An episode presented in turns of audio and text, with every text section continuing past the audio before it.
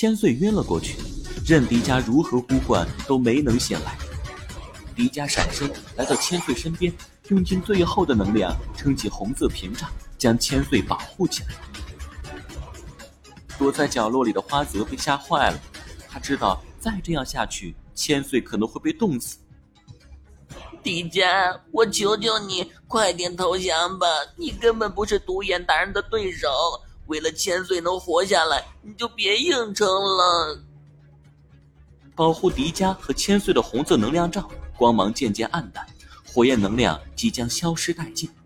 独眼雪怪就像是一只玩弄老鼠的猫，它丝毫不着急，它想要用冰雪慢慢的折磨迪迦，直到迪迦向他低下高贵的头颅。只有这样。他才能体会到作为胜利者的快乐。还不投降吗？你又何必苦苦支撑呢？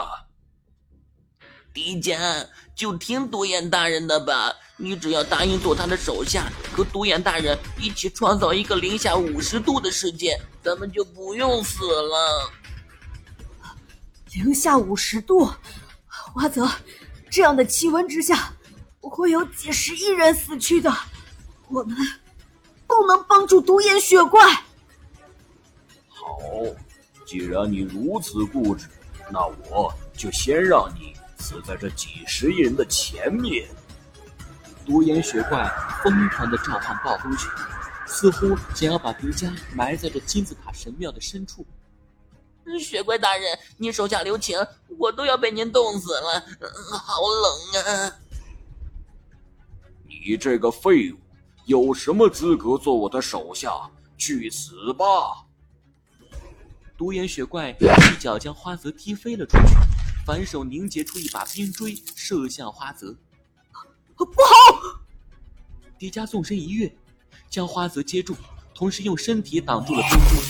冰锥穿透了迪迦红色的后背。迪迦，不要！啊！嗯。混蛋！独眼雪怪，不要欺负我的然而，迪迦的能量终究是要耗尽了。红色能量罩下，花泽涕泪横流。嗯，千岁，迪迦，我错了，我错了。我发现你们这些朋友对我才是真心的好，我不该抛弃你们，我不该投降。花泽，现在不是伤心忏悔的时候，照顾好千岁。迪迦感觉到能量即将耗光，他看了一眼千岁、花泽，还有小象猛犸。他知道，一旦失去自己的保护，他们都将被雪怪冻成冰疙瘩。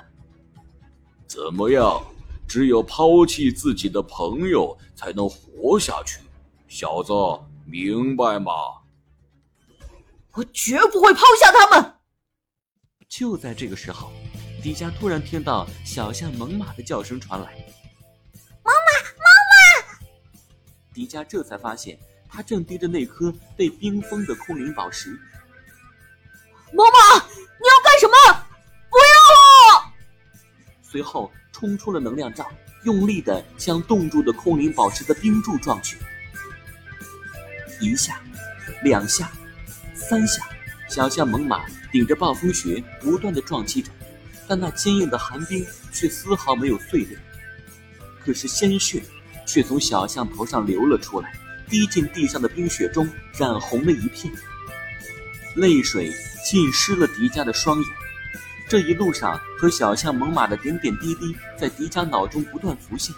可爱的小象还只是个孩子，可此时此刻却要用自己的生命为迪迦的胜利赢得可能。不要，